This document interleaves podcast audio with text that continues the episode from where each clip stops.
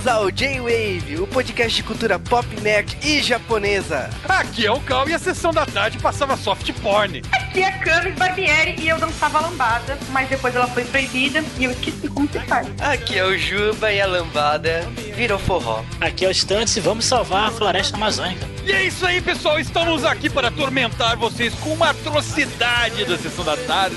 Um filme cuja nota no IMDB não merece nem um salto, cara. Eu tô muito indignado com essa gravação. Eu tenho vergonha desse podcast, mas. Olha, Foi engraçado pelo Juba. O Juba fez isso em resposta ao J-Wave de Deixa ela entrar. eu tenho vergonha de vocês dois que não, não admiram um filme da profundidade. Eu queria, eu queria mais. Da importância social que é Lambada de Forbidden Days. Vocês não, vocês não sabem apreciar esse filme como ele merece. A culpa está em vocês. Um filme à frente do seu tempo, já pensando em ecologia, mostrando a forma de lutar pelos seus direitos sem violência. Olha só, o Strange ele falou tudo. É um filme tão à frente de seu tempo que por causa de Lambada, a dança proibida, é que nós tivemos a Eco 92. Não Puta que pariu! Ah não, depois dessa vamos pros Correios! Vamos pros Correios!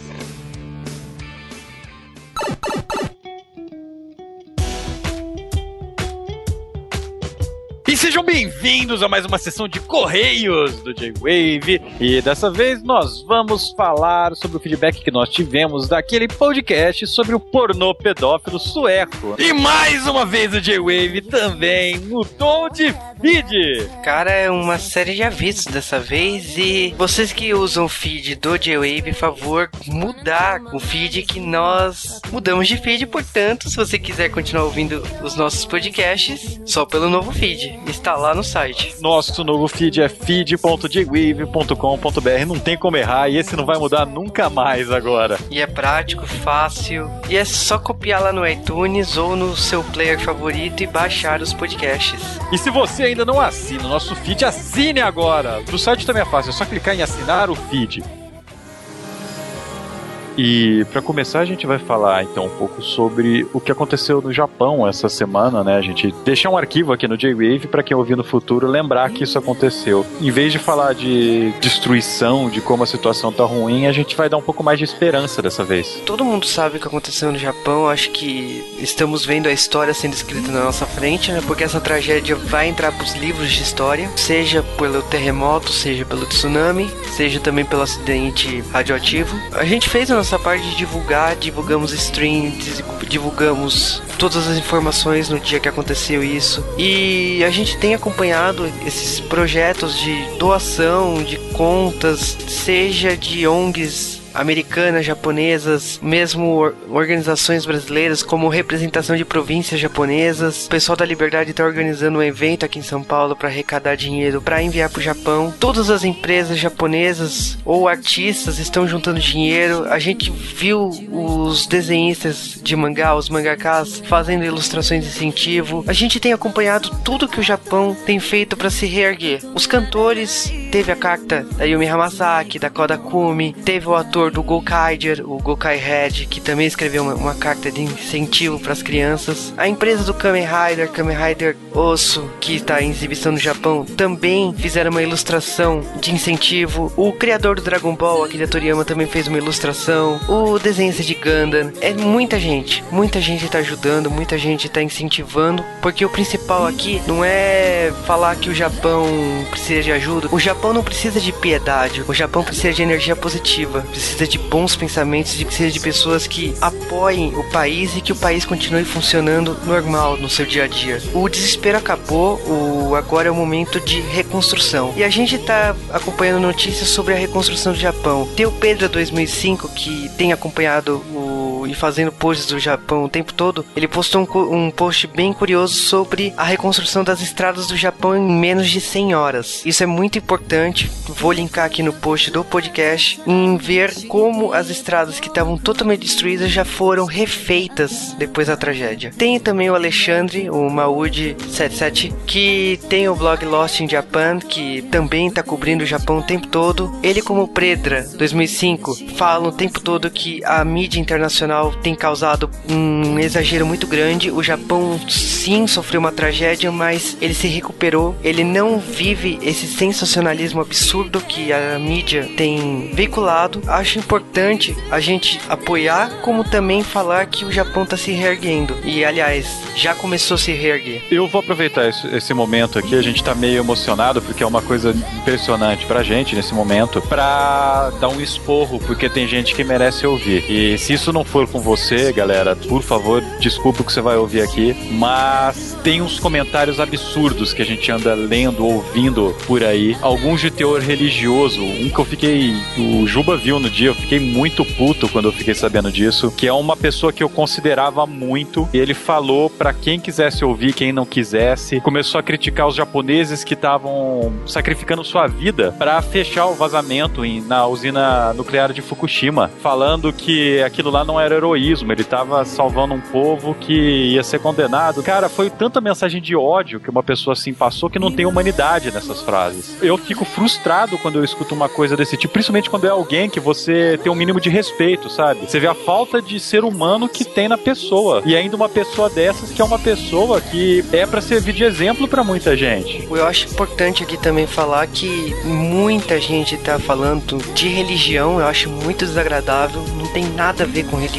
Mesmo que fosse, o pessoal não pesquisa direito, sei lá, não sei se é por causa de informação ou faltou informação na escola ou na televisão. O Japão não é um país ateu. O Japão tem diversas religiões, mas ah, uma das mais fortes lá é o budismo. E não só isso, assim, o budismo realmente é uma religião muito forte lá, mas outras religiões existem, são respeitadas por lá. O cristianismo existe, como teve todo o seu problema histórico de perseguição. A religião católica, ela se converteu, ela não é exatamente igual ao resto do mundo, mas ela existe. É muito curioso isso. Eu visitei a cidade de Nagasaki e vi igrejas católicas. É muito legal como a religião que a gente conhece aqui no Ocidente, ela se adaptou no Japão. Então, pessoal, não, não adianta falar de religião, pesquisa primeiro, leia antes de você falar alguma coisa. Falar que o Japão foi condenado por causa de religião, pelo amor de Deus, né? Por favor, é, tenha humanidade no que vocês vão falar. Não é isso, né, gente? Mas é, chega disso, acho que foi uma bronca. Quem falou isso daí, eu acho que sabe que fez merda. Se não sabe que fez merda, eu sinto muito por você. Mas é o que a gente queria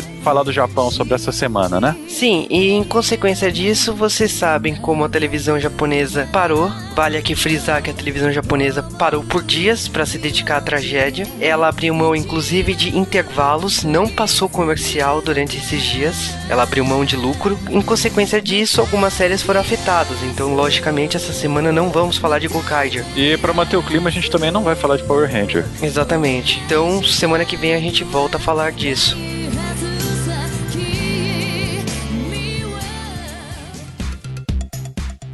Depois desse clima ruim todos, para animar um pouquinho, nós temos novidades para vocês no site do J-Wave. Está tudo de cara nova! Graças a Deus, né, cara? A gente não tá Não, graças a Deus nada, graças ao Daigo!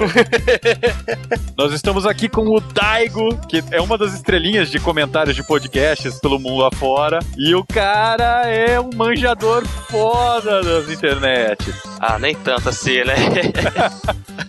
Cara, foram semanas intensas aí em bastidores. A gente não fala isso pro público no Twitter, né? Mas a gente tava trabalhando nisso já fazia umas três semanas, Mantendo né? Mistério, né? Segredo, debaixo dos panos, sem nada aparente. Então, assim, vamos, assim, vamos deixar dar surpresa, assim, pum, todo mundo. Dia seguinte, foi semanas intensas de trabalho, no mistério, na surdina, todo mundo lá escondido, lá fazendo, ó, e aí, tá gostando, tá gostando, como é que tá? Mexe ali, mexe aqui, madrugadas inteiras a fio trabalhando, mas pra mim foi, sei lá, foi gratificante, mas gostei muito e espero que a partir de agora o site só cresça e que vocês possam ter muito sucesso, muitos downloads, muitas minas atrás de vocês, muitos fãs stalkers da rua querendo agarrar, puxar vocês e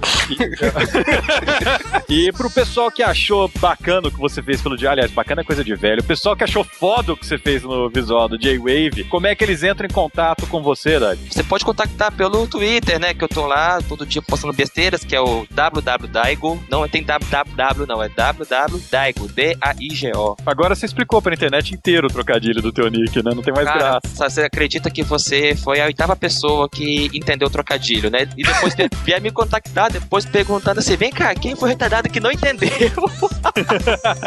Sabe qual que é o meu problema? Eu não me toquei que era um trocadilho, eu só me toquei Sempre tão pior, né? com o tweet do Cal. Eu falei assim, pera lá. Eu olhei, eu falei assim, pera aí, tem alguma coisa aqui. W, W. Dai- Ah! Mas eu, demo- eu demorei uns 5 minutos pra chegar nessa conclusão. Foi uma coisa assim que não foi rápido. Aí eu ri demais, cara. Como?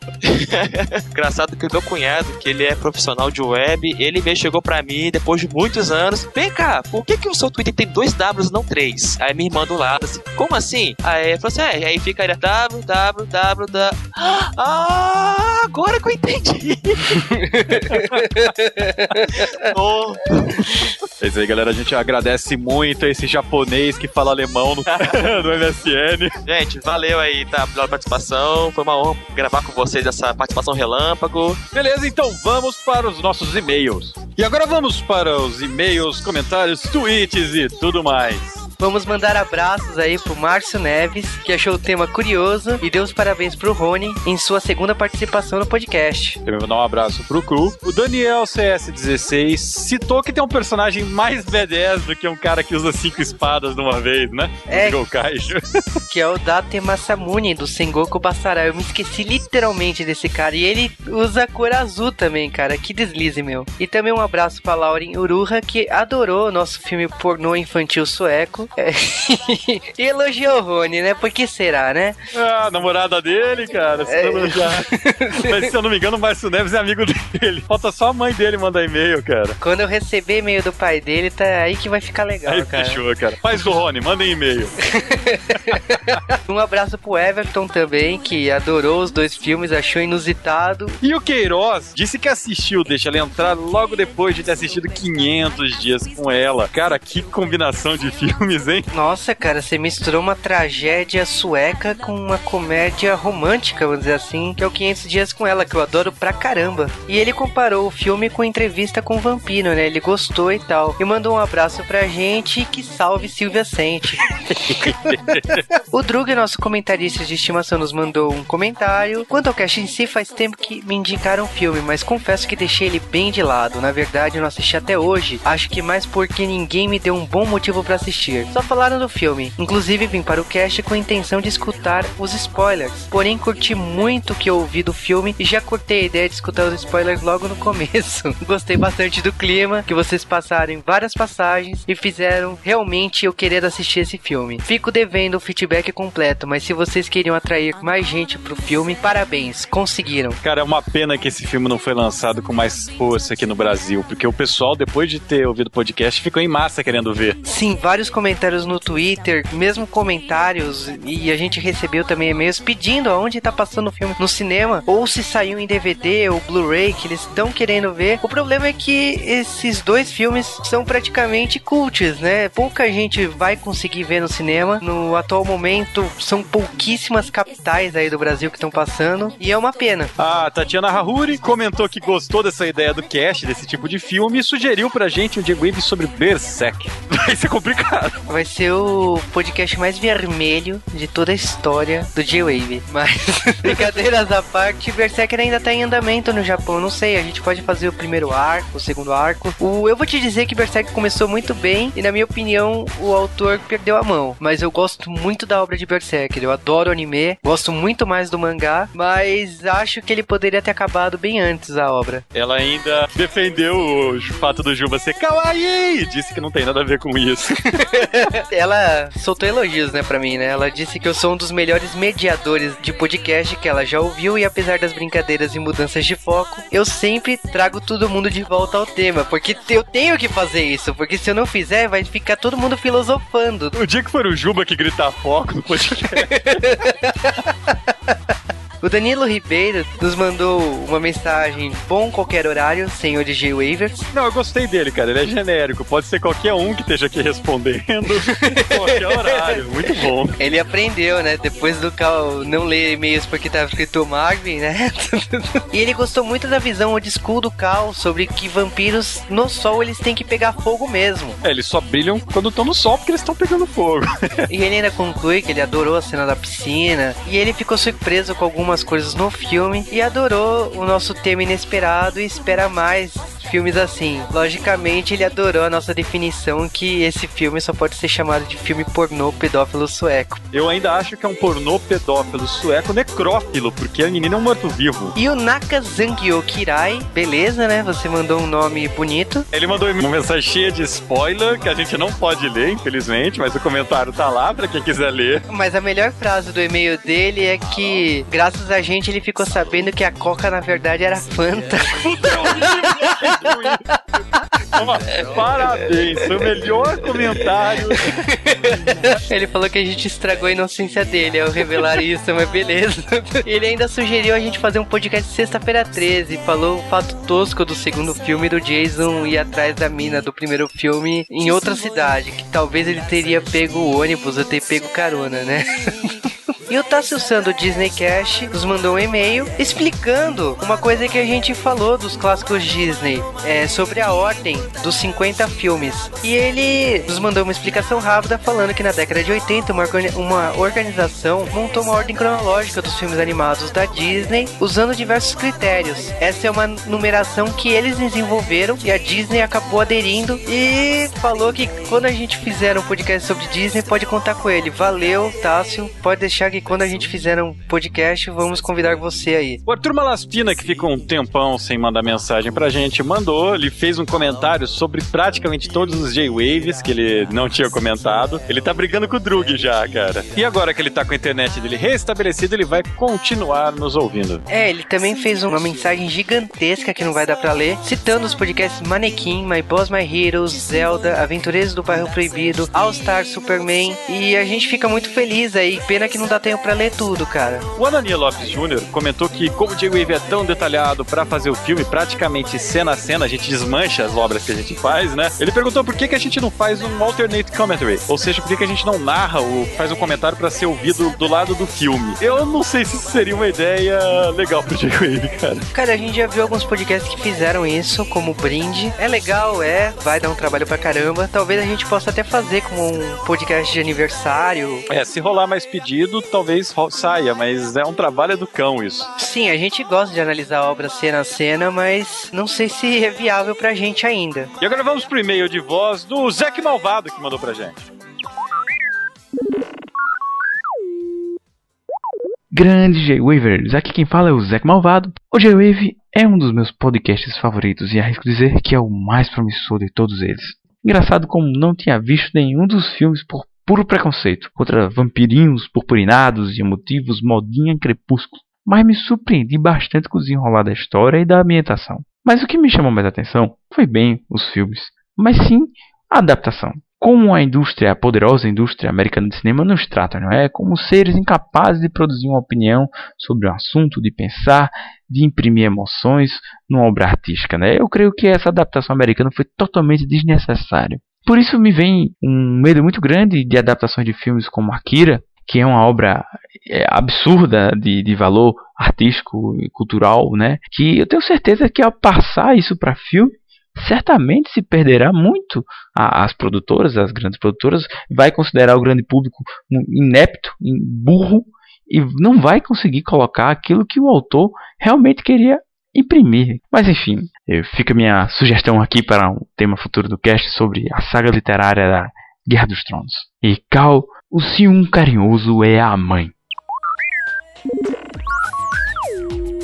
Isso aí, pessoal. Esses foram os e-mails da semana. E se vocês quiserem nos mandar e-mails, vocês mandem para jwavecast.jwave.com.br. Olha só, a gente saiu do Gmail e foi pro nosso próprio domínio. Preste atenção, nosso e-mail mudou. É jwavecast.jwave.com.br. E aproveitando que vocês vão dar feedback pra gente com seus e-mails e tweets, vão lá no site www.jwave.com.br. Lá no menu lateral da direita vai ter o nosso appzinho do Facebook. Clica em curtir. Eu nunca pensei que a gente ia ter isso no J-Wave, mas. Cara, você não tem ideia. Todo post do J-Wave dá pra você falar curtir, dá pra mandar pelo Twitter. Tá muito chique o negócio. Nossa, cara, a gente agora tem e-mail arroba jwave.com.br. Agora a gente é diretoria aqui, né? mas brincadeiras à parte e a rede social, é só apertar lá curtir. Esse será o seu pagamento que você ouviu o nosso podcast. Se vocês quiserem deixar um comentário pra gente aí ao vivo, vocês vão no site www.jwave.com.br e comentem no post do podcast. E aproveitem para dar uma olhada no nosso visual novo que tá muito da hora. E se você quiser mandar tweets, vocês também já sabem, é arroba JWavecast, ou se você quiser mandar uma mensagem para os participantes, é só prestar atenção nos participantes no post e nos mandar recado lá no Twitter. É isso aí, galera. Então vocês vão tomar uma lambada agora ouvindo esse podcast. que piada ruim, Horrível, cara. né? Eu, eu não tô com ideia. Gente, manda e-mail pra mim sugerindo piada. Piada de lambada é duro, cara. Vamos, vamos lá.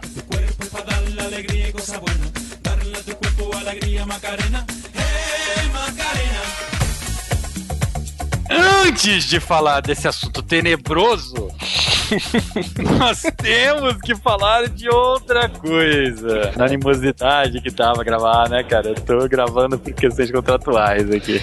É, a gente tá parecendo o Maurício Saldanha, porque a gente acabou de assistir Lambada, Dança Proibida, e o Cal tá puto. Tô muito puto, cara. Mas eu vou destilar minha emputecidez durante o cast. Vamos. Vamos discutir então algumas curiosidades sobre esse filme. Cara, eu acho o filme inteiro uma curiosidade, sabe? Aquelas exóticas que você fala que existe, pronto. E antes de falar assim do filme, nós temos que falar que Lambada explodiu em 1989 nos Estados Unidos, aliás, explodiu no mundo inteiro com o grupo Kaoma. A música estourou, a música deles tocava em todo lugar, principalmente em shows nos Estados Unidos. E em um desses shows em Los Angeles atiçou o produtor Richard L. Albert. Ele se encantou pela lambada, né? E ele decidiu que ele faria um filme sobre o tema para vender a lambada nos Estados Unidos. Com isso, ele começou a desenvolver o projeto na Sam Mill Entertainment e o roteiro acabou sendo escrito em 10 dias. Olha que merda, cara. Isso bateu todos os recordes de coisa rápida, né? Aventureiros pro Bairro Proibido demorou muito mais e já foi um filme relâmpago. Cara, mas eu acho que em 10 dias dava para fazer um roteiro melhor. Acho que 10 dias É, ainda foi muito. fácil, cara. É 10 dias deve ser tipo prazo de estudante pra entregar trabalho de faculdade, sabe? Não, você entrega daqui 10 dias, você vai fazer na véspera. No último dia, né, cara? Na madrugada você escreve o roteiro.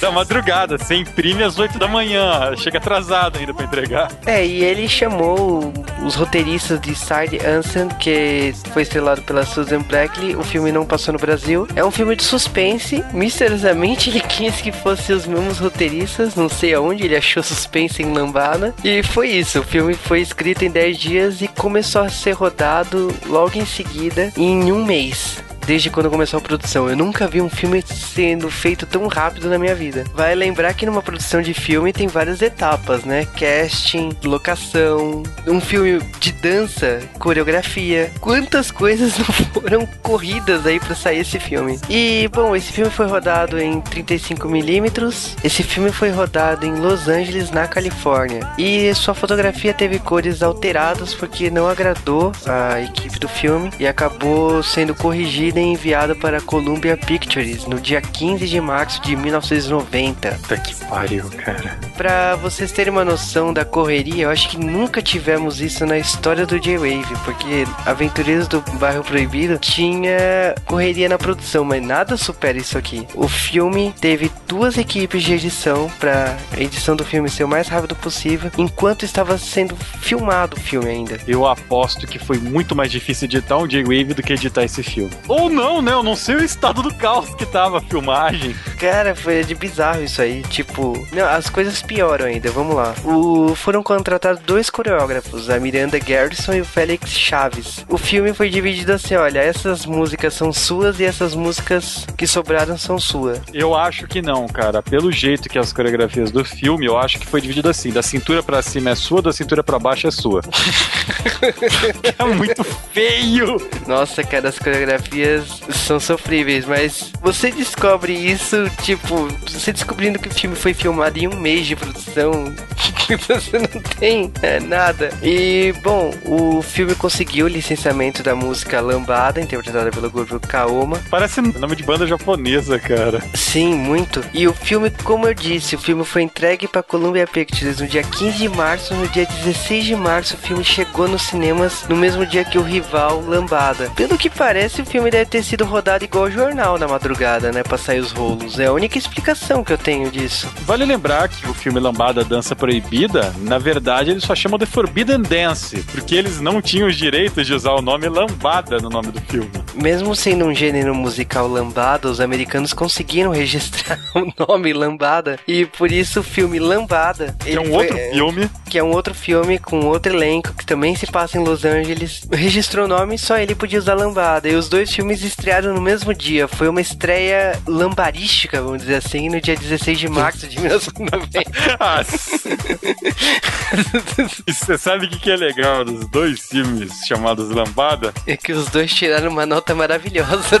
2.7 na IMDB, os dois, cara. Sem comentários. O que transforma esse podcast na pior nota dos filmes que o J-Wave já avaliou, cara. Não, sério, a gente já pegou filmes com notas ruins, igual o Manequim, mas nada supera 2,7. Os dois filmes chegaram no cinema, mesmo sendo um duelo musical assim, os dois filmes não ah, tinham expressão.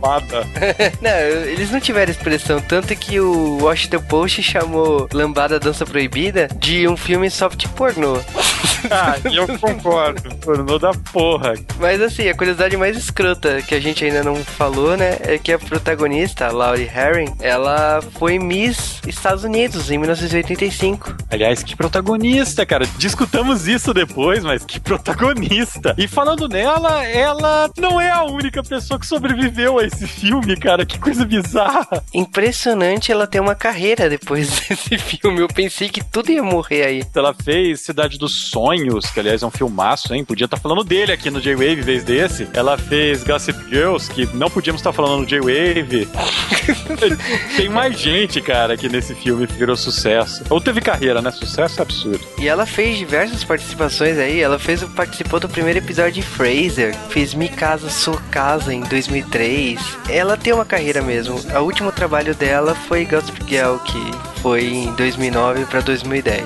E a gente tem, além dela, assim, de secundários no filme. Aliás, os secundários se deram melhor que os, que os atores principais, não é? Sim, muito, porque o outro protagonista, o Jeff James, que faz o Jason, ele não teve uma carreira muito brilhante. Aí depois desse filme ele fez algumas outras produções, mas acabou virando fotógrafo. Largou a mão de ser ator. Que bom, né? Mas o legal é que tem dois seguranças no filme que viraram até relevantes, cara cara. Então, falando dos atores secundários aí de A Lambada da Dança Proibida, temos o personagem Joá, aliás, que foi interpretado pelo Sid Haig. E o Sid Haig, cara, esse cara é um monstro do cinema, porque, tipo, ele tem participações desde a década de 60. Então, ele participou da série Mulher Maravilha, participou do reboot do Halloween. Para mim, assim, uma das participações dele relevante é o Jay, né? O personagem Jay do Kill Bill Volume 2. E o juiz do Jack Brown. Ele também é um ator frequente aí nas produções do Tarantino. Mas assim, o histórico dele de filmes é invejável. Além dele, a gente tem o Steven Williams, que participou de vários filmes é, nerds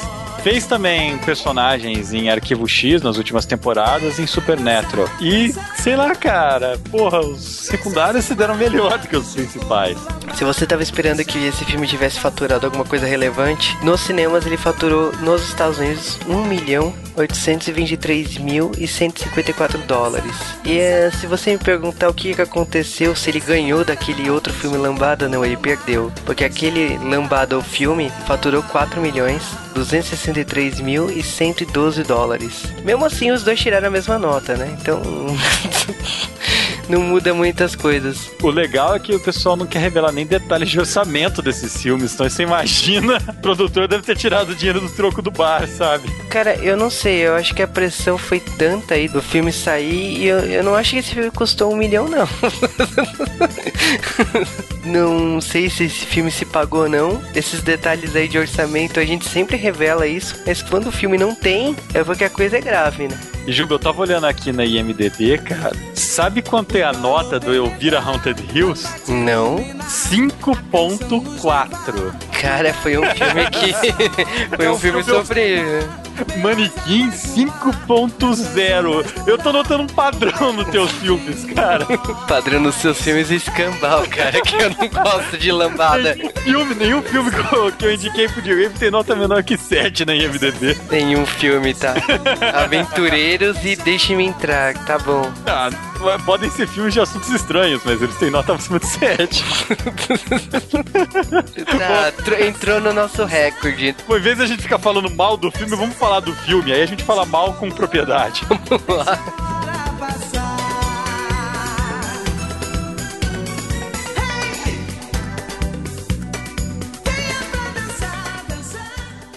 Brasil, Amazônia. A humanidade está destruindo a floresta tropical. E voltando ao meu desânimo, o ódio, nós vamos ter que falar desse filme, afinal.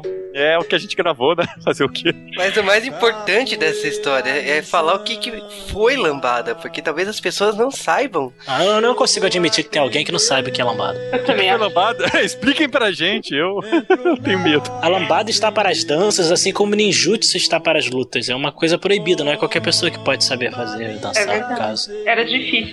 Eu mesma dancei lambada nos meus tenros anos de infância, né? Quando ainda não tinha sido proibido pelo governo Collor, né?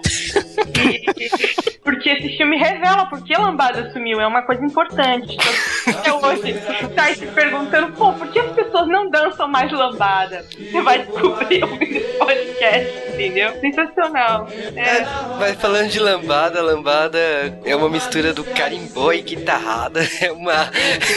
é um gênero que veio do Pará. Égua! Tinha que ser. e influenciou aí a música mundial. Tem lambada na América inteira. Você consegue encontrar CDs de lambada. O grupo mais famoso é o Kaoma mesmo. Cara, Kaoma não parece nome de grupo japonês. Sim, muito. Ele parece nome de produto de carro, cara. Alarme de Também. carro. Tem um alarme de carro com esse nome.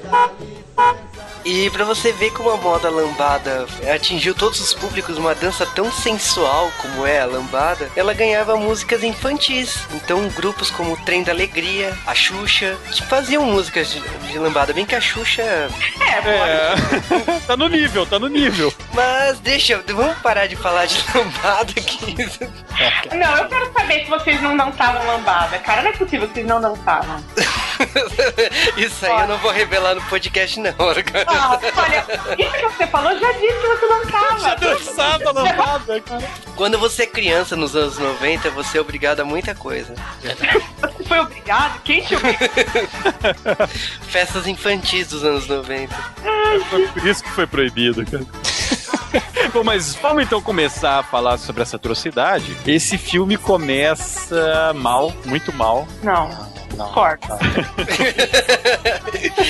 Esse filme começa na floresta amazônica. É. é, eu acho importante, assim, eu, eu tive. Eu escrevi essa cena inicial, né? Tinha algumas páginas, se vocês quiserem eu posso ler pra vocês. Não, tô brincando. Mas eu realmente anotei porque é importante notar toda a cultura brasileira integrada numa única cena, cara. É sensacional. Porque pra começar, eu quero muito que você que tá ouvindo esse podcast, se você não lembra do filme, porque pra começar, os índios são brancos. Eu nunca vi índio tão branco na minha vida.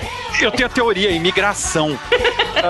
O navio espanhol naufragou no meio do rio Amazonas e os caras saíram de lá achando que era índio, né? Pô, e talvez essa seja a explicação pra ela ser a princesa índia, né, cara? Aquela da The Chosen One, sabe? Ela é mó branquela no meio da galera. Ela é tipo o Harry Potter da floresta amazônica. É, e como ela era diferente, nego, pô, tá aí, deve ser escolhida, alguma É, coisa do tipo. é, é tão foda que os índios são brancos e te- tem um cara lá que é ruivo e gordo, sabe? Você vê todos os pelos na barriga do cara. É, não, É, ele índio com pelo, cara. Agressiva. Índios com pelo no peito, né, cara?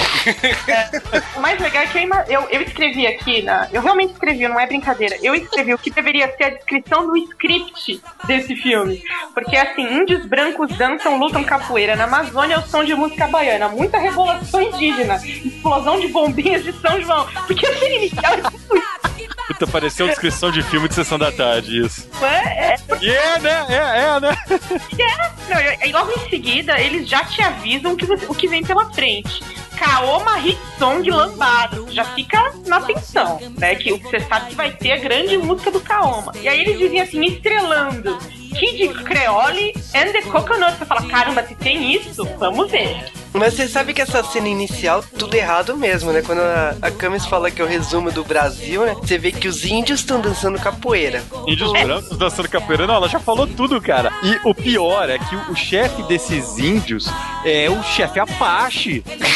Ah, e outra, ele fala espanhol, fala. Todos eles falam espanhol. Por isso eu falei, eles são espanhóis que caíram no meio da floresta. Não, não, não, não, não, não, não. A Amazônia, ali, naquela região, tem ali, pô, Venezuela e caramba e tudo mais, Colômbia e tal. Tá misturado, cara. Todo mundo fala espanhol. Ó, pega um índio, todo índio fala espanhol. Não, não. Não, não, mas peraí. Floresta Amazônica até tem em outros países, não, não é uma coisa exclusiva do Brasil, mas eles frisam bem. Nós somos do Brasil. É, Mas aí, é, mas é, é Amazônia, cara, é Amazônia. Amazônia, todo mundo fala tudo, sabe? Ah, é terra de aliás, ninguém, né? Qualquer um fala. "Ah, Eu acho que aquele filme novo do Indiana Jones se inspirou nessa Amazônia pra fazer a localização. Porque os caras conseguem andar de jipe na floresta amazônica. Putz, não, é, isso é sensacional, mas antes do Jeep, não quero que você corte as partes importantes. Tá cortando.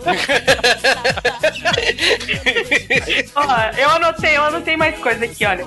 A, a gente vê logo em seguida a cena da princesa, né? Que ela não usa aquela roupa de índia, que é aquele clássico, né? Um cocarzinho, aquela tanguinha, né? Que a gente vê muito na novela da Globo. Eles erraram, eles deviam ter chamado os profissionais da Globo pra fazer essa customização. Ela tá com um vestido branco, uma túnica branca comprida de macumba. Isso é importante notar, porque aquilo é roupa de macumba. E ela, e ela tá ali dançando, né, no ritmo alucinado da capoeira. E vem dois caras, dois, hein? Que esses sim parecem índios, e ela começa a se esfregar nos dois. De farol aceso. É, tipo, ela tá. Meu, ela tava muito excitada nessa cena, eu tenho certeza. Porque ela tava toda alegre, se esfregando em um. Aí ela escolhe um deles e já vai. Ela é quase comida na frente do próprio pai. Ver Ela que tá história é essa, né? Tipo, dança do acasalamento, sei lá. Não, juro pra vocês, quando eu tava vendo, eu comecei a ficar tenso, porque eu achei que ia rolar um gangbang ali naquela selva. Porque ela tava no meio, todo mundo se esfregando nela e ela sensualizando cada vez mais. E o pai dela vendo ela fazer isso e falando e rindo, achando o máximo. A princesa brasileira esfregando com um índio no chão da, da, da oca. Nem oca não tinha aquela merda. Com índios com voyeur, né? Pois é, não, eu acho importante notar nessa cena inicial também uma outra coisa. Tem um índio que é um índio gay, cara. Pegaram esse índio gay? É um índio que ele é o mais. eu- Ele tem. Não sei se é porque ele é gay, eu não quero ser. Eu não só quero ser preconceituosa, mas eu acho que ele é. Porque ele tá com a pena mais colorida, as penas mais coloridas. Ele dá uns saltinhos assim, sabe? Tipo twist duplo carpado. Ele tá muito empolgado, muito empolgado. E ele fica completamente alucinado quando passa a câmera se rebolando na frente. Você vê que integração bonita na floresta, né? Mas tudo isso tem no Brasil. Não, é. Mas e, e os índios chiques? Porque os pais dela parecem índios americanos, Aliás, o pai até parece, a mãe não. Com roupa de índio americano, sabe? Chefe Apache. Que é Mas sabe por quê, Cal? Porque ele é o rei da floresta. Eles falam isso o tempo todo, que o pai dela é o rei. Ele não é um cacique, ele é o rei, porque cacique seria um pouco demais pra as pessoas entenderem, né? Então ele é o rei, mas ah, eu quero atentar também para a figura do curandeiro. Que é muito importante em toda a trama e é um homem absolutamente indígena, né? Indígena da Índia, né? Você quer dizer, né? Ele é estranho demais, né? Eu acho engraçado que toda hora ele tira uma bombinha da bolsa, aquelas bombinhas de São João mesmo, e ele taca no chão e explode aquilo. É, é- E a fala? É a China, cara. Pode escrever. Mas olha, essa cena toda ela só é interrompida porque ela tá lá se esfregando e bababá, bababá, de repente aparece o Jeep, finalmente. Sim. E os caras chegam lá, ah, esse terreno é meu, eles falam assim, vocês falam inglês, ninguém responde. Aí a Índia fala inglês, a princesa fala inglês. Onde ela estudou inglês? No CIA da selva, cara. Quer dizer, vamos contando quantos idiomas ela fala. Se ela é brasileira, fala português. Mas o, o idioma indígena aí dela, ela também fala. Ela fala espanhol e ela fala inglês. Ela já Oi. tem emprego em qualquer empresa no Brasil. Não, e ela fala, e o cara fala assim, olha, é o seguinte, é, a gente tá com os documentos aqui, todo mundo, todos os índios entendendo tudo, a gente tá com os documentos aqui, e essa terra é nossa, nós vamos derrubar tudo. Aí tem uma cena patética, por causa que ele entrega o papel que o terreno daquela floresta seria deles, né? O rei, ele pega o papel e gospe em cima. Não, eu, eu imagino, eu imagino, se o rei não tá entendendo o que eles estão falando, o cara podia estar falando qualquer coisa, sabe? Pô, vocês ganharam na loteria, eu vim trazer aqui pra vocês assinarem pra tirar o recibo. Ganharam 20 milhões. Ele foda-se. Ah, mas 20 milhões em 90 no Brasil não era nada, Juba. Você não comprava nem carro. É verdade, é verdade. Esqueci o dinheiro daquela época. Recessão do plano Collor, hein? Olha lá. E aí você, eles já começam a destruir toda a linda floresta amazônica com um jeep, porque aquele jeep destrói tudo, tudo. Mas você- não, mas você não tem noção. A, a cena mais patética, eles estão destruindo, eles vão embora. Aí a tribo fica olhando e a princesa se agarra num galho no chão que você percebe claramente que foi um vaso que acabou de ser plantado. É uma muda. Ah, cara, não, cê- isso aí tá representando o amor dela pela floresta, acho. Não. Não, não dá. Assim, ela sente a dor de qualquer planta. A planta foi lá, morreu, foi machucada no caso, e ela tá sentindo a dor, cara. Por mas, ela aquela, precisa? mas aquela planta não é daquela floresta. Tipo, é uma é. coisa tão óbvia. Não, eu acho. Olha, mas é importante que eles fazem uma crítica social é, no roteiro que é muito é importante. Vou cotar aqui o filme. Eles dizem o seguinte: que os missionários vieram destruir a cultura do índio. O homem branco veio destruir o índio. Então veja só a crítica sobre a história. Você vê que a pessoa que escreveu esse roteiro, ela realmente estudou a história do Brasil, ela tá por dentro? Ah, então a metáfora, os índios serem brancos e falarem espanhol, é uma metáfora da ocidentalização? Pois é, eu acho que é uma coisa mais profunda do que a gente pode notar, na verdade, né? Ah, vá. E. não, não. Mas o que eu gosto mesmo dessa cena, depois que ela agarra a planta, é que do nada pula pra ela chegando num aeroporto dos Estados Unidos. Cara, Não, obrigada. puta que pariu, é um príncipe em Nova York a cena. Vamos lá, cadê o passaporte, visto, dinheiro pra viagem? Vai ela e o xamã, aliás, xamã, cara, xamã, xamã, é uma tribo, é uma tribo globalizada, xamã, caramba. Aham. Não, e ela chega, Desgraça. não, e ela chega lá toda é, vestida normalmente, tipo, com roupas que hoje, claro, são horríveis, são. Mas pra década de 90, aquele comecinho, década de 90, era super moda. Se ela tá lá com aquele saião que vai até o chão, ela tá com até uma bolsa, na verdade. Cabelo penteado, ela não é uma índia, ela é uma mulher globalizada. Você vê como isso gera uma dica de como ia ser o futuro da mulher no mundo, né? Ela é uma mulher globalizada. Ela tava com uma bolsa prada, logicamente. Lógico, lógico. Ela tava. E a roupa, o importante é que a roupa dela, a saia combinava com o casaco. Então, né? Ela é índia, mas ela pode manter um padrão. Afinal de contas, ela tem que manter a imagem dela de princesa, né? Exatamente. Nesse CCA aí que tinha na selva, não ensinaram como se funciona o mundo globalizado, né? De verdade. Porque ela chega, ela descobre que essa empresa tá querendo. Comprou a Floresta Amazônica, tá expulsando eles, né? Se isso fosse no Brasil de verdade, ia sair no jornal. Massacre na Floresta Amazônica. Ela chega no meio dessa empresa multinacional que fabrica. penduricalhos. Petrolífera. É, eu, eu. Puta, esse filme então fez uma previsão do futuro, porque o pessoal só Sim, quer é. achar petróleo na Floresta Amazônica. É, o nome da empresa é Petranco, então. Mas é exatamente isso, meu querido. Mostra o problema da floresta amazônica e a luta do homem pelo petróleo. Coisa que então, olha aí, olha o Iraque aí, olha aí. Olha, Índia, você vê só como, os- como nem o Juba nem o Cal não admiraram esse filme como nós. Eles não são público desse filme, eles não entenderam. Não, que isso? Fala sério. Lambada tipo Blade Runner, sabe? Tá vai. O mais legal é porque a gente ainda não disse onde é que a lambada vai se encaixar isso tudo, né? na parte mais bonita do filme, que é exatamente mostrando a luta do povo sem a necessidade da violência, dançando. Que poético isso. Quando ela, eles chegam nos Estados Unidos, ela já pega um táxi, ela é uma mulher educada, né? E ela tem muito dinheiro pra pagar táxi tudo mais. E ela chega nessa empresa, né, que é a Petranco, e ela diz, eu vou falar com o chefe.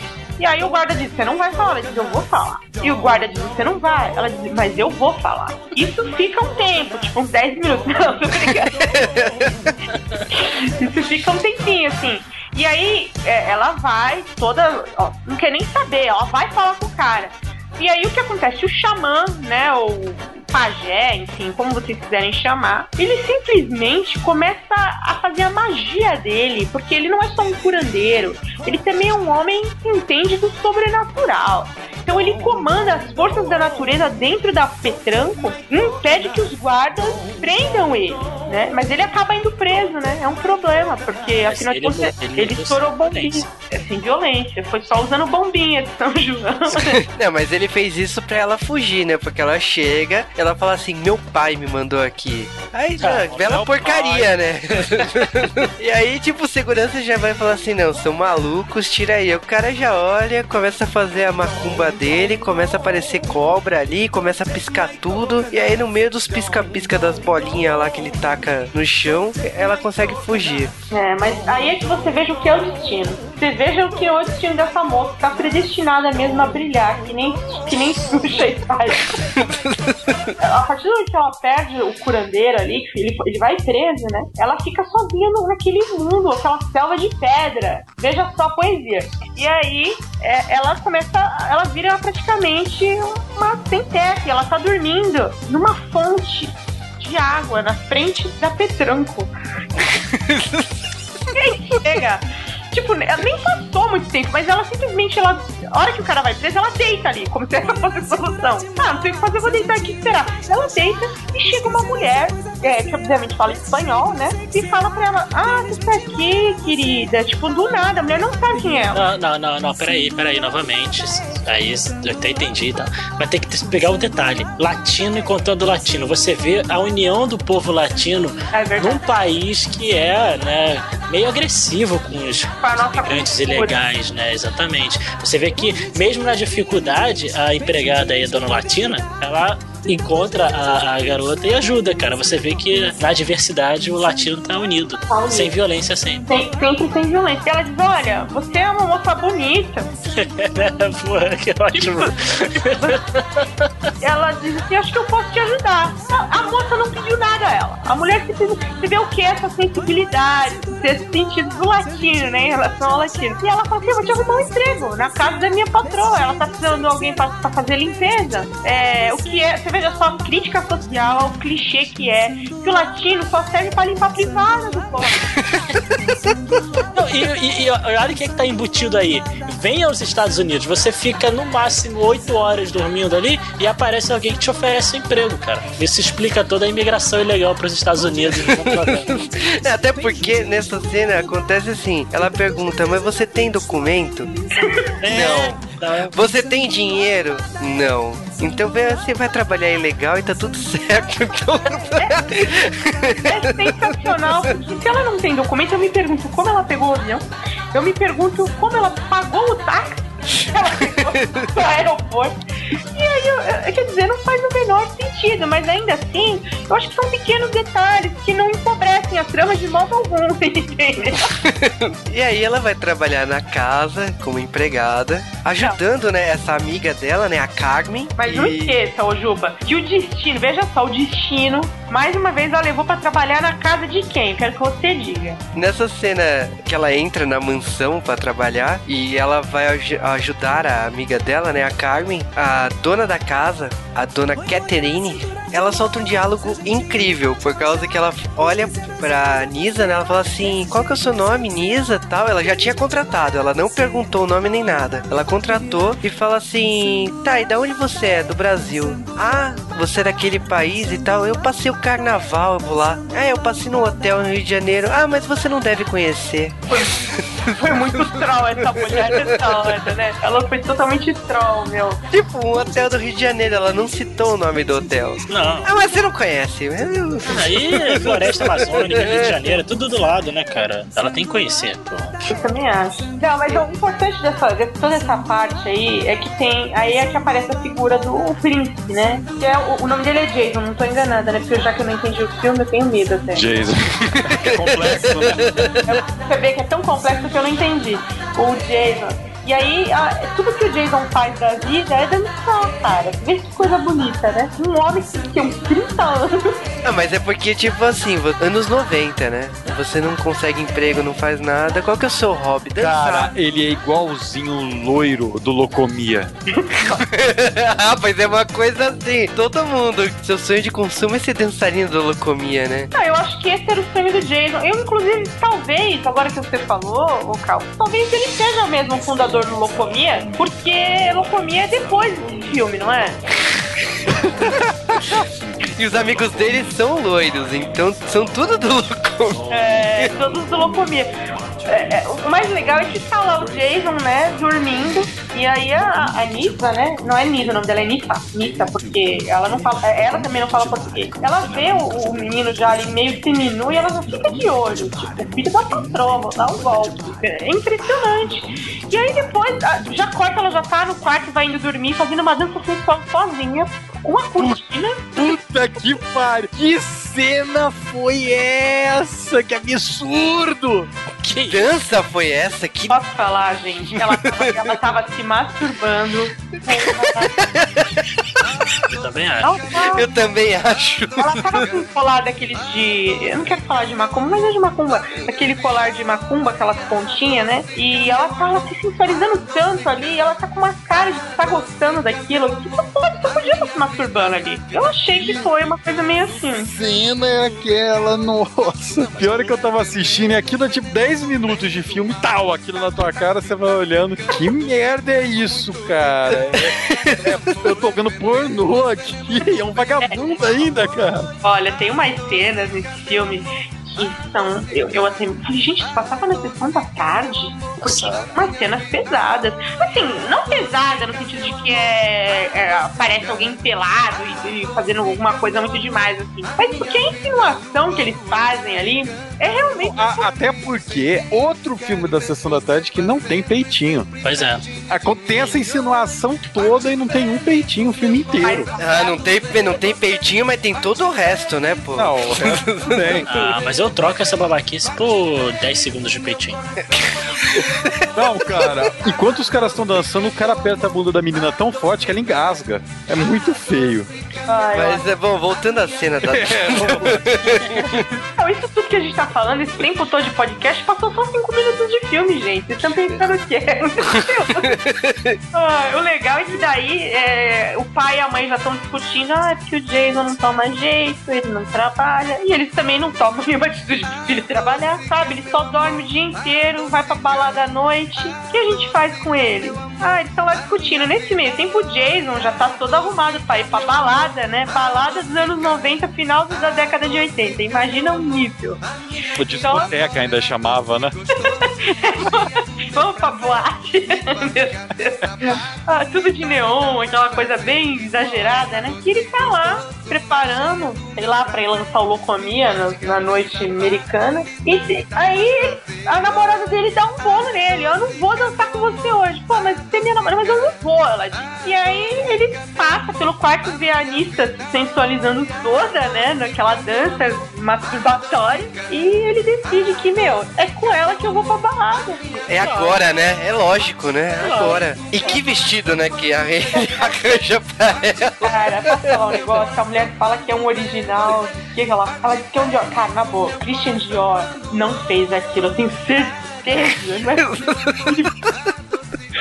Era uma coisa assim, preta com dourado e manga Não, bonita. eu me senti assistindo o vento levou, porque ela pegou uma cortina e amarrou.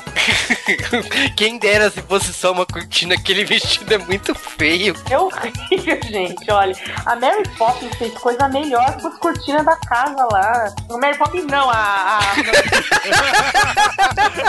a cortina da casa. A O'Hara. É, eu olho aquilo e digo: essa mulher aceitou o emprego não tem meia hora, nem limpou as privadas da casa ainda. E já vai usar a roupa da patroa pra ir na balada. O filho dela é muito abusada. É. É, é demais, gente. É o fim. Ele chega numa balada que eu imagino que o Kid Creole não tinha trabalho nessa época. Devia estar muito foda arrumar trampo. Porque ele fica tocando naquela, naquele boteco lá pro- pelo filme inteiro. Não, E o anúncio do Kid Creole é o seguinte: é um. É um cartaz de cartolina, cara, grudado na parede. Os caras não fizeram nenhuma faixa de desenho. Cara, não tem nem respeito pelo Kid Creole, cara. Porra.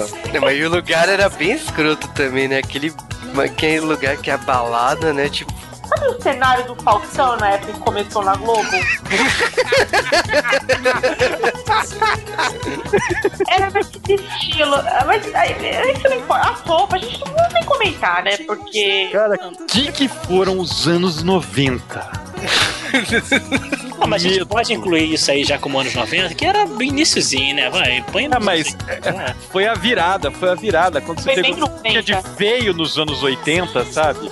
E juntou com tudo que vai ter de feio nos anos 90 e juntou num ano só. É, é aquele, aquela virada de, de década, porque foi, é de 90 o filme, né? É. 90. É aquela virada de década que tem o ranço dos anos 80 junto com a- o que vai ser o ranço dos 90. É, é que virada de década é, é tipo que aquele, aquela galerinha assim, meio emo, tá ligado? Que não sabe ainda se é gay, se é hétero, aí tá na dúvida. Pega o pior dos dois, né? É belo exemplo. É, mas por aí. Não, eu, eu acho legal que os- todos os, os homens têm um topete imenso e as mulheres estão com aquele cabelo de permanente, lógico, menos a Anissa, porque ela é uma índia e o cabelo dela é liso. E ombreiras. Ombreiras, é, ombreiras tem muito. Mas esse vestido dela tem umas ombrezas absurdas. Cara, tem mangas bufando. Ombreiras eu lembro de Cavaleiros do Zodíaco, cara. Olha, aí eu só sei que daí eles vão dançar a lambada, né? Porque começa a tocar uma música, ela "Ah, não conhece essa música, não. Aí, na hora que entra a lambada, a Anitta também nunca ouviu lambada, porque ela fala, "Eu não sei o que é isso, mas eu gosto dessa música. Mas automaticamente ela já sabe dançar a lambada. Claro. Então, quer dizer, é uma coisa que tá no sangue do brasileiro mesmo, você vê. E o filme fala isso. O filme fala essa mesma merda. Lambada é sentimento, cara. Você não aprende lambada, você sente a lambada. É, eu tô contigo, acho Ó que. merda. Meu, Assista o filme que você vai sentir a lambada. Cara, na boa, eu enquanto tocava o Kaoma, eu já ia fazendo uns passinhos assim, tímidos, eu levantei. meu computador de lado assim, virei a tela e fiquei na frente imitando a dança, porque eu realmente esqueci a lambada, né? Eu esqueci.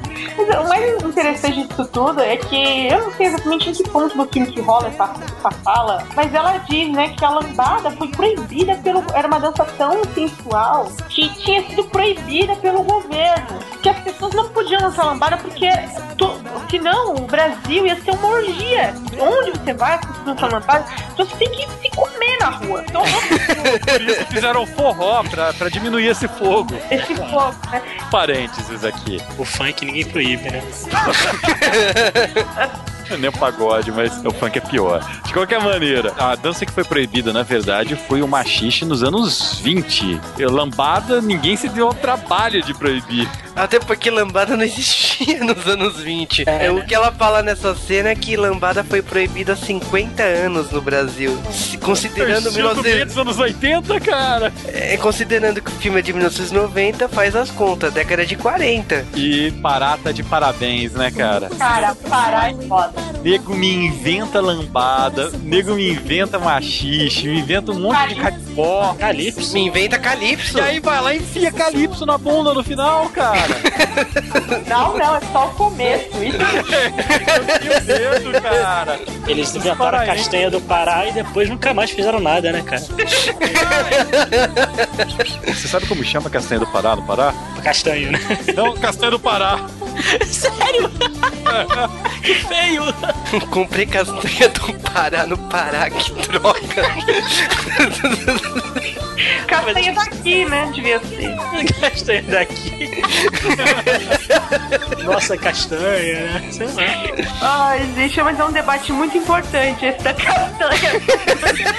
É melhor que o filme, a gente pode chegar a deduzir mais coisas, mas É. o filme continua, né? A gente não teve a sorte dele parar já nesse instante. É, tanto que a cena da balada se foi, né? Os amigos se apresentaram lá pra Nissa, tem todo aquele ciúminho, né? Que a Ashley aparece e fala: Quem é essa vagabunda? Quem não sei o que? Rola aquele barraco de novela mexicana, né? Cara, que que cara de putinha relaxada que a Ashley tem. Sim, muito. Muito. Gente, sabe o que é mais chocante? Sabe quanto tempo de filme significa isso que a gente, tudo que a gente falou? Uns 10, 15 minutos.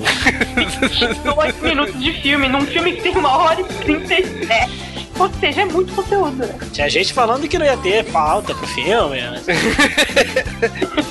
O mais importante disso tudo é que a Nisa acaba pra, voltando com o Jason pra casa, né? Uma hora que ela dança toda sensual, cansa, né? E depois de toda aquela dança, minha filha, vamos pro quarto, né? É, lógico. favor, né?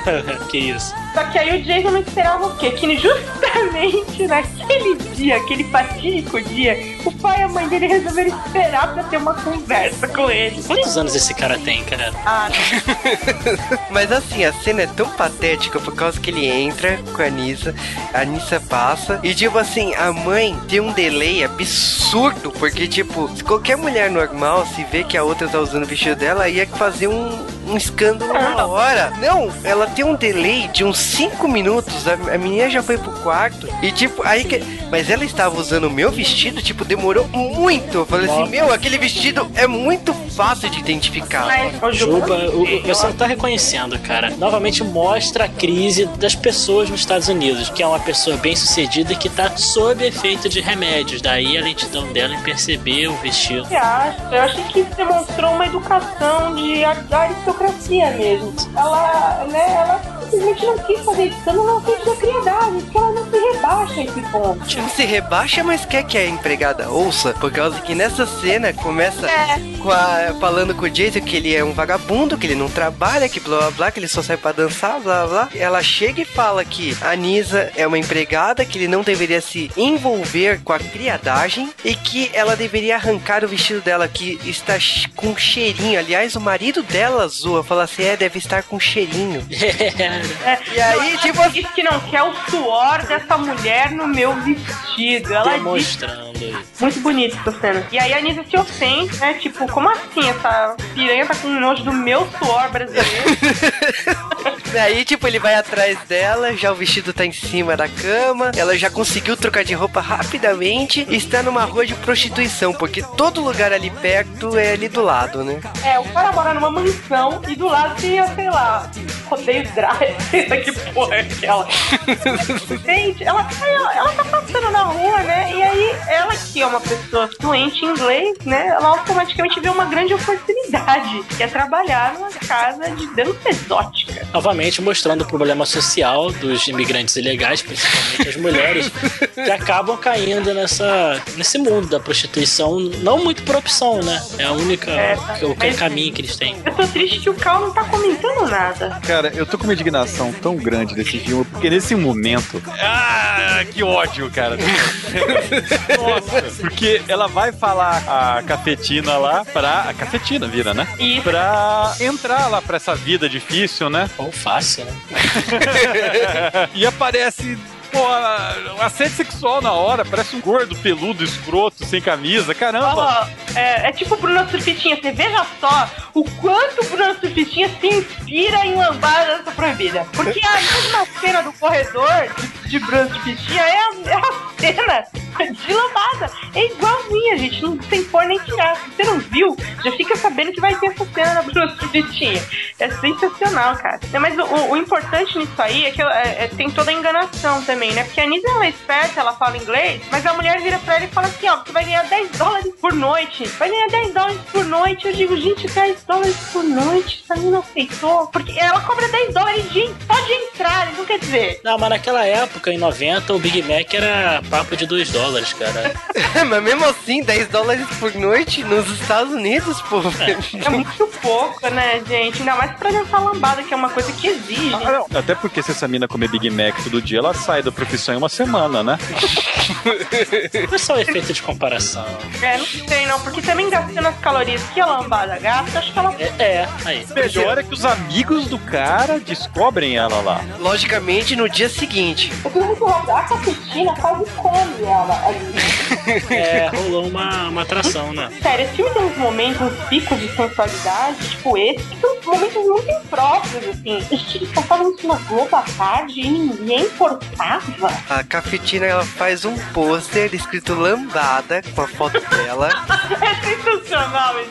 e aí ela vira atração da casa ganhando 10 dólares por noite. Não, mas ela não é prostituta. Ela só dança. E ela nem dança no palco, ela dança na pista com os clientes que querem rebolar com ela. E mais uma vez, eles fazem uma autorreferência, porque você vê ela dançando com dois caras, igualzinho a cena inicial do filme. Só que no início ela dançava com um índio, por prazer, porque era da cultura dela. Agora ela tem que dançar por dinheiro. Então é uma crítica mesmo. Toda vez que ela vai dançar, me aparece uma montagem de, de uma cena de uma gorda dançando com dois caras com calça colã e duas mulheres vestidas tipo dançaria do MC Hammer dançando, sabe? Como aquilo traumatiza, cara. Aquilo agride muito. Os amigos do Jason acham a mulher lá, o que eles estavam fazendo naquele bairro. Deve ser no quarteirão de trás da casa deles, sabe? Do Beverly Hills dele. Um monte de mansões, né? E tipo um bairro de prostituição Ah, atrás. mas é tipo São Paulo, sabe? Você passa, tem uns puta prédio chique, você anda na outra esquina, tem um buraco. Ela tá sendo atacada pelo elenco do 90210, tá ligado? É verdade, é mais ou menos. Basicamente, o pessoal do Barragem do Baile vai assediá-la. É aquela dublagem Balandrilson, né, do Brasil anos 80, né? Que É o Yoga, cara. É o Yoga do Cavaleiro do Zodíaco, você não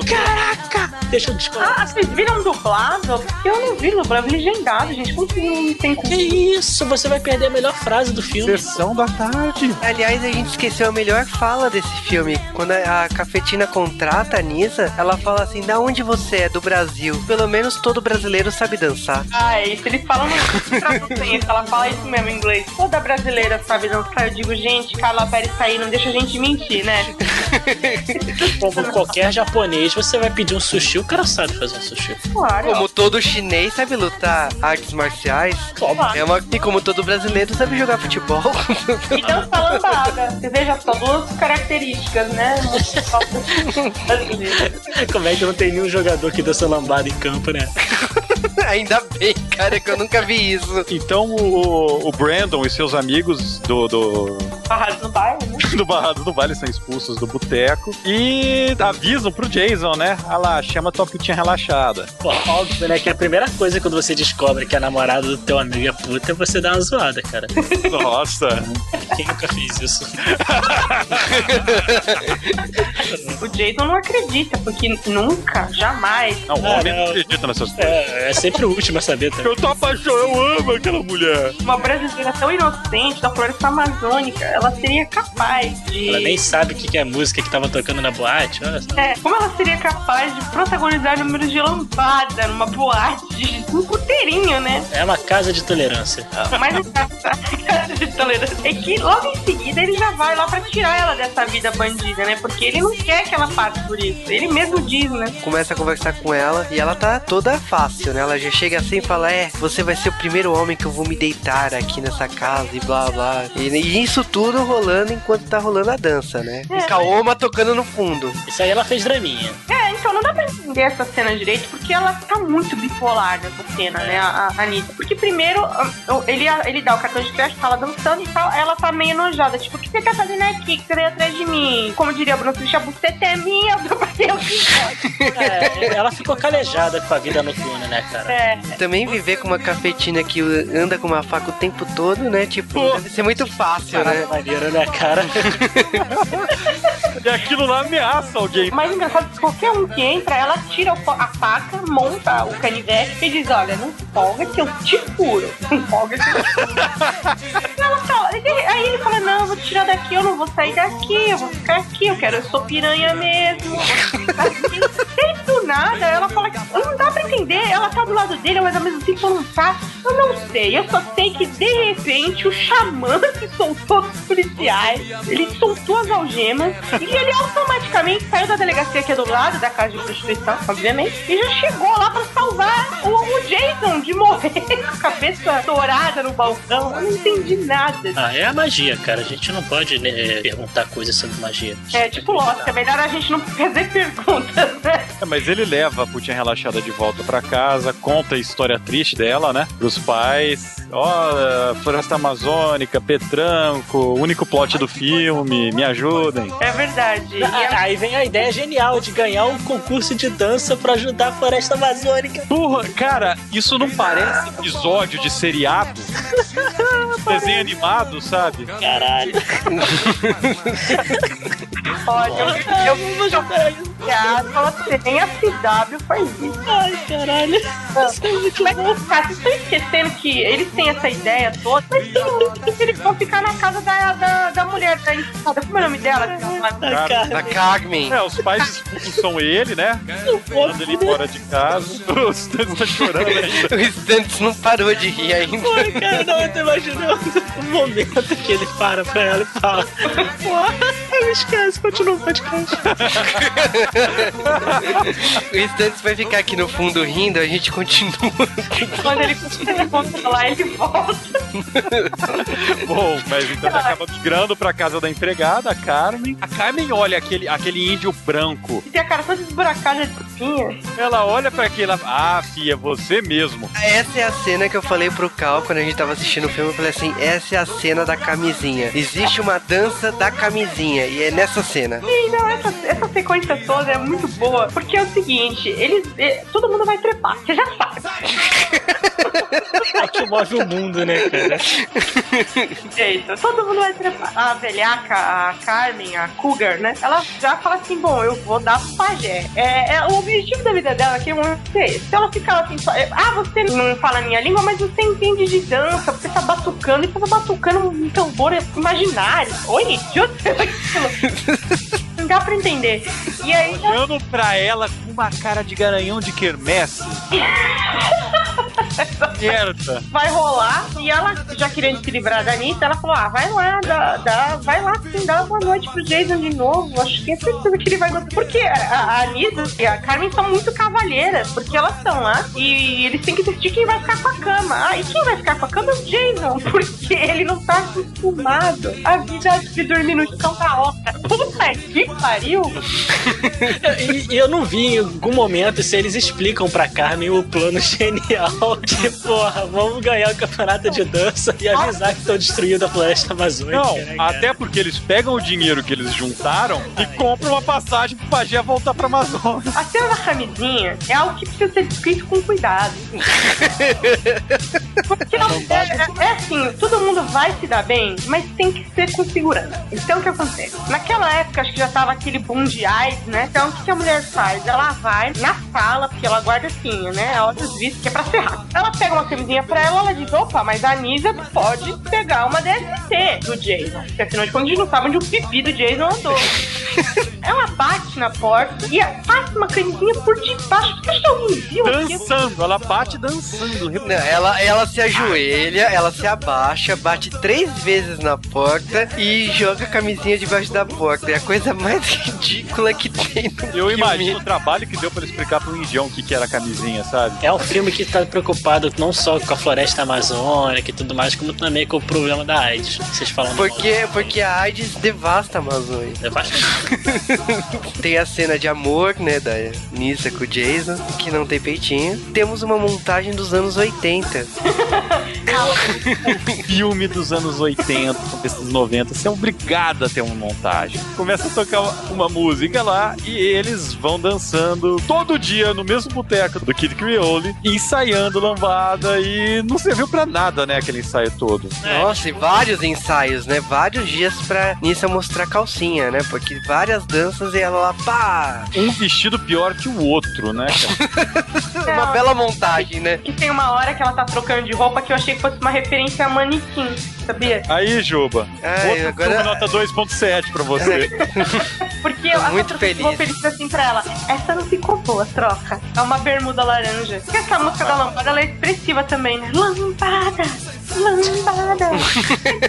E, e legal que tem a faxineira e o tiozinho ali mexicano também, que se empolga também um momento ali, né? Vendo eles. Ah, porque são todos Vendo os dois no latinos. boteco atrapalhando o serviço deles. Não, não, são todos latinos e hermanos, então toda lambada inspira as pessoas, então tá Atividade tocando. É foda, cara. Tem um concurso de dança e por causa de todo esse ensaio eles ganham. Cara, rola uma convulsão, né? Todo mundo pede desculpa pra Nisa, né? Porque eles tentaram estuprá-la aquele dia. Não, ó, foi sem querer. Exceto o Que você é gay uma deles, né? Que, né? exceto o amigo gay, que é a cara do, do Billy dos Power Rangers, que.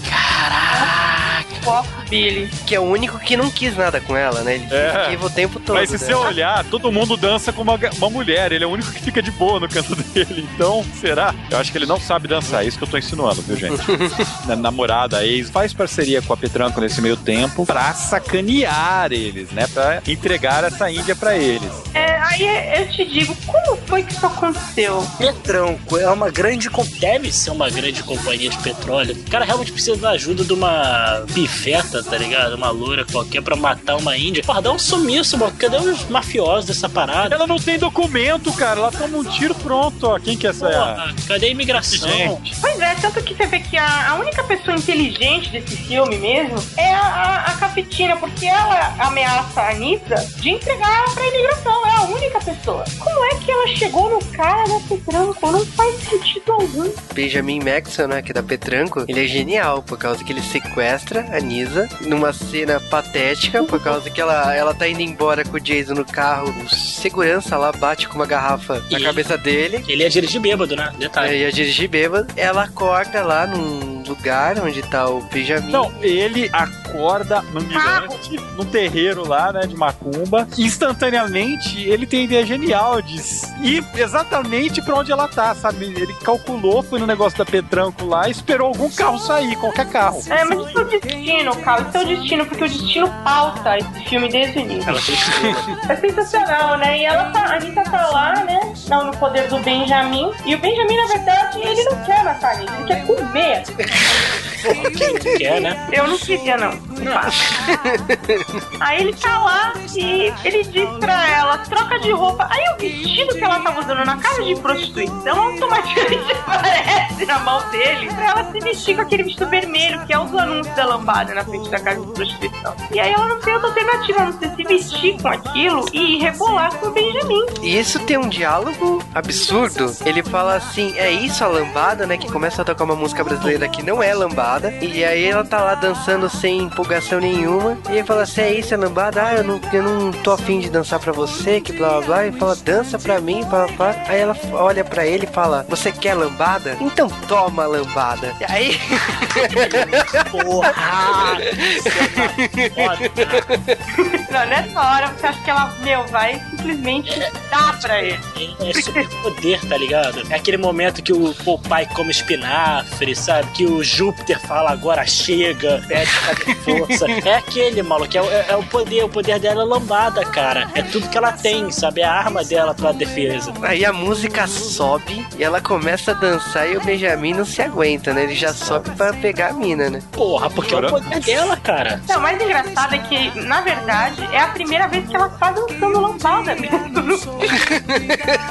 A, a- a frase é: Você quer conhecer a lambada? Então eu vou te mostrar a lambada. Aí começa. É, que é a, é a música do Kaoma em português, que o tempo todo toca em inglês, que não é a mesma emoção. Detalhe que essa música é boliviana, pra galera que quer saber aí, que não deve ter ninguém que se importa com isso.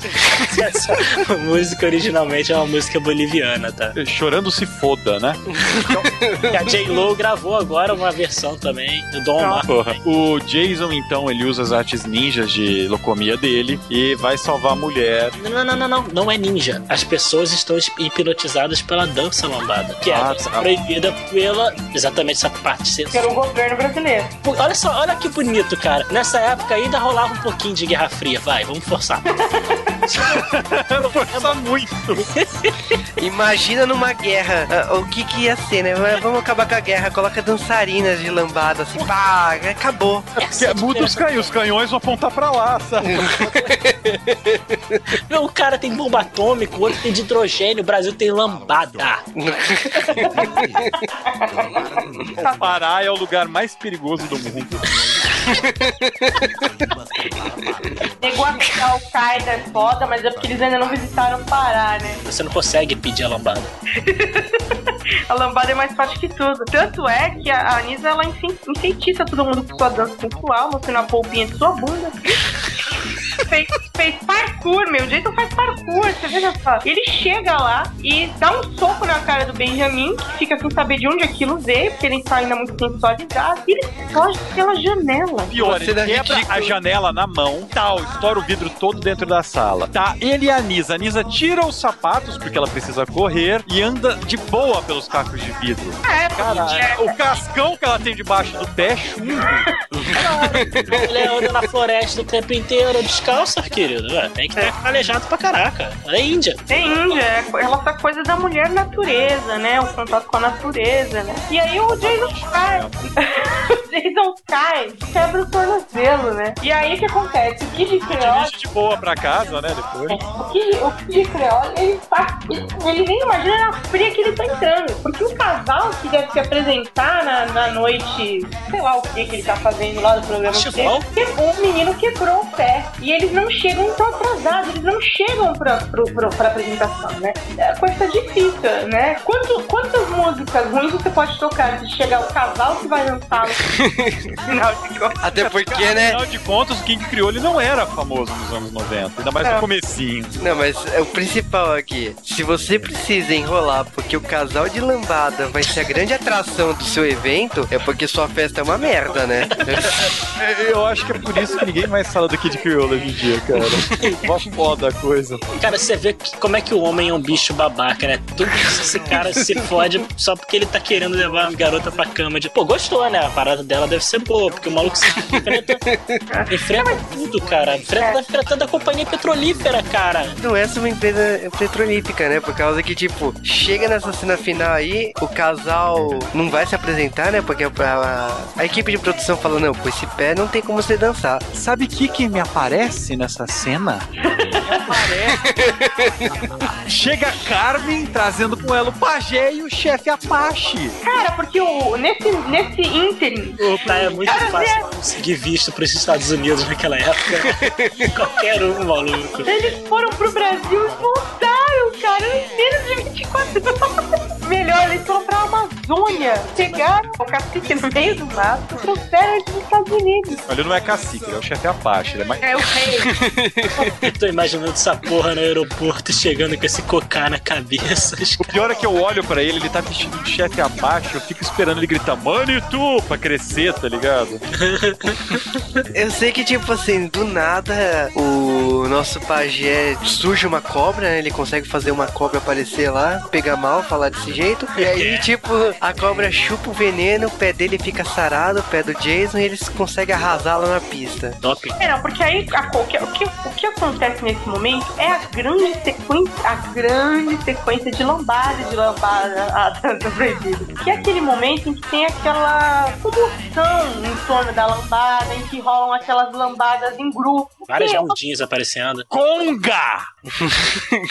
Porque uma coisa que ficou esquecida no filme, que é recuperada nesse fim, essa lambada que na verdade tinha três, quatro, o trenzinho de lambada, que são coisas típicas de festinha de aniversário infantil brasileira na década de Como os Simpsons mostrou, cara, é o meio de transporte oficial do Brasil. Você pega a fila de conga e você vai pros lugares que você quer ir. fila de conga. Cara, ainda bem que isso não existe. Não existe? Como assim? Como assim, cara? Não existe. Mas eu vou, eu todo dia quando eu saio da minha casa, eu pego uma fila de conga pra ir pra trabalhar. É bem que eu sou Sem sempre o último a entrar. O fudunço, né? Você chegar no seu escritório é uma coisa que não tem noção, né? Essa cena final é muito bonita, porque tá. Sabe, ele emociona ver todos os passos. E, meu, o Jason é um dançarino medíocre, né? Puta que pariu. Ele virou Rick Martin ali. E o pior é que a Nisa faz uma polidense nele toda hora, cara. Não, eu acho engraçado que essa, essa atriz, ela é muito ruim de dança. Mas ela, é, ela é. E o moço, o Jason, ele é pior. Ele consegue ser muito pior do que é. Ele é americano, cara. Ele sabe dar tiro e comer hambúrguer só. E aí o Kid Criolo chama eles, né, pra conversar. E aí rola aquele puta discurso de desenho americano, sabe? Desenho animado. Capitão Planeta, né? É, Capitão Planeta, cara. Ela, não, nós estamos aqui, a floresta amazônica da ferrada. E aí o Kid Criole olha assim pra ele. E ela fala, não, tudo por causa da Petranco, Kid Criole. É, nós temos que boicotar essa companhia. Eu adoro isso Puta porque... que pariu, cara. esse é o fim do filme, cara. Então, quer dizer, é, é todo esse, é- é- esse drama que demorou tanto pra ela chegar nesse momento, simplesmente o Kid Creole, que é a pessoa mais influente da mídia americana, sem dúvida. Ele fala assim: ninguém mais compra porra nenhuma da Petrão. Tá resolvido, acabou o filme. Gente, como assim? O que você descobre é que a Petranco fabrica coisa pra caramba, né? Por causa que, tipo, não é só petróleo, né? O gasolina, sei lá, whatever. São vários produtos que ele fala assim, que você encontra no supermercado, nas lojas. Então tem que rolar um boicote pra Petranco, uma empresa com um nome super relevante. Não, e, e as 43 pessoas que estavam dentro daquela boate nunca mais compraram coisa da Petranco. Não, eu mesma nunca mais comprei. E a floresta amazônica foi salva. Conseguiu sem violência. Viu? Que coisa bonita isso. Com a lambada. Vou te A mostrar a lambada. Essa é a mensagem do filme, né? Que você consegue salvar né, o pulmão do mundo, né? Esse clichê tão bonito. E né? errado, né? E errado, né? Eu acho legal que é, é, não bastasse isso, eles ainda dedicam o filme à preservação da floresta tropical. Mas vou soltar uma bomba aqui. Existe um final alternativo da lambada dança proibida. Você tá de sacanagem. Na verdade, não é um final alternativo, é um final um pouquinho mais longo. O filme acabaria com um casamento da Anissa e o Jason na floresta amazônica. Você tem isso pra eu ver? Existe fotos desse casamento. Que Porra, eu isso? ver a cena. E esse casamento foi filmado, tudo normal, ele de terno branco, ela de roupa branca e tal. Mas essa cena não está no filme. O filme acabou aí na. Acaba com dança, todo mundo dançando lambada, né? Porque é uma mensagem realmente forte, né? Essa da lambada. Mas, poxa, eu fico feliz de saber que eles casaram. Eu acho que, poxa, filme que acaba em casamento. Filme que não acaba em casamento nem é filme pra mim. Você adora a novela da Globo?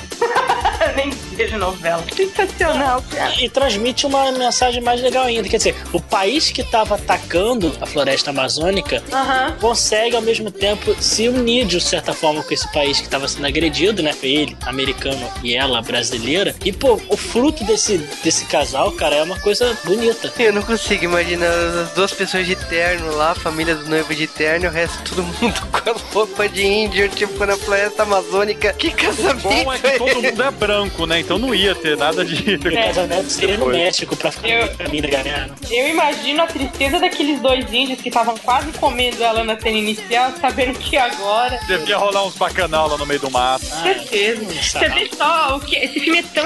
como ele mexe com a nossa imaginária, né? A gente tá aqui discutindo o que aconteceu depois. E assim acaba, né? Nosso especial da dança proibida. Vamos ver se a gente não vai ser repreendido pelo governo por comentar tanto da, da coisa. É, eu acho. é, Isso é um problema, porque assim que a gente. Com essa gravação desse podcast, com certeza as pessoas que tiveram a memória acaba- a- apagada pelo governo, né? Foi tudo lavagem cerebral. A partir do que elas ouvirem esse podcast, elas vão lembrar da lambada e eu tenho certeza que a lambada vai invadir o Brasil novamente. Com Beto Barbosa como representante.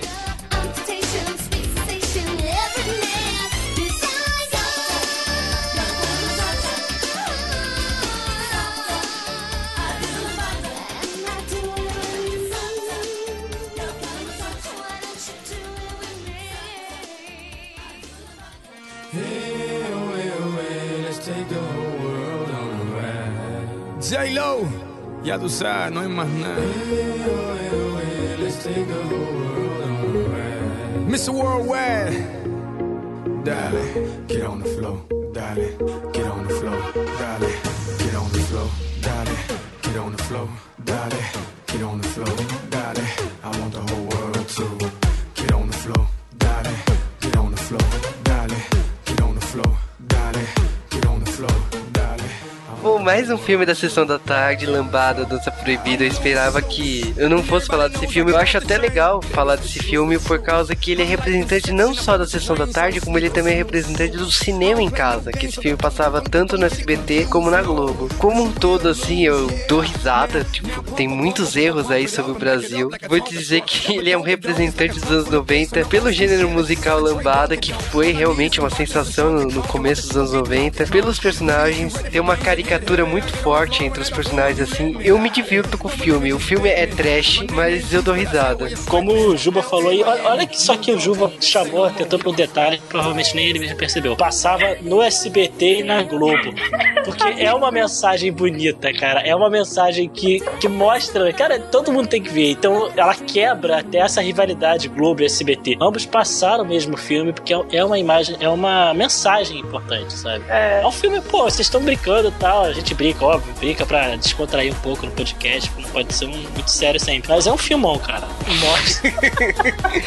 Vai ser relançado em Blu-ray em alta, de- em alta definição. Eu espero que ele seja refilmado e, no mínimo, Megan Fox no, no papel de Nisa. Perfeito seria J-Lo. Eu tinha certeza que o Chance ia falar desse negócio do SBT com a Globo, cara. Tinha certeza. Que ele tinha captado essa mensagem. Que é a mesma mensagem do filme, né? Que é a união do americano com o brasileiro, essa coisa bonita. É a mesma coisa da Globo do SBT, né? Claro, eu acho que eu não preciso ficar aqui dizendo de novo que vocês devem, devem ver filme mais uma vez. Porque eu, como eu disse, eu lembrava que eu gostava, mas eu não lembrava por que eu gostava tanto. E agora eu gosto mais ainda. Simplesmente uma, uma, uma obra-prima. Honestamente, não sei nem porque ele nunca ganhou Oscar nem nada disso. Porque é tão bem feito, cara. É tão bem estudado, roteirizado. Uma produção, assim, de efeitos especiais que supera tudo. Então, pô, lambada, meu. Você tem que ter esse filme na sua casa. Então, Quando o Juba falou que a gente ia fazer um podcast sobre um filme de preservação da Amazônia, eu pensei que era Amazônia em Chamas com o Raul Júlia.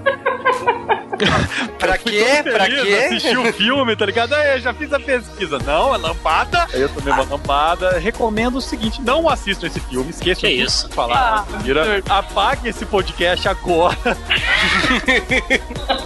Isso vai queimar seu HD e nunca dancem pra conseguir uma camisinha. A cara de desgosto do Cal quando ele soube que o tema ia ser Lambada Dança Proibida foi uma coisa que. Caraca, sabe o que eu percebi agora? Os dois J-Waves de, de filme que eu participei são relacionados com puteiro.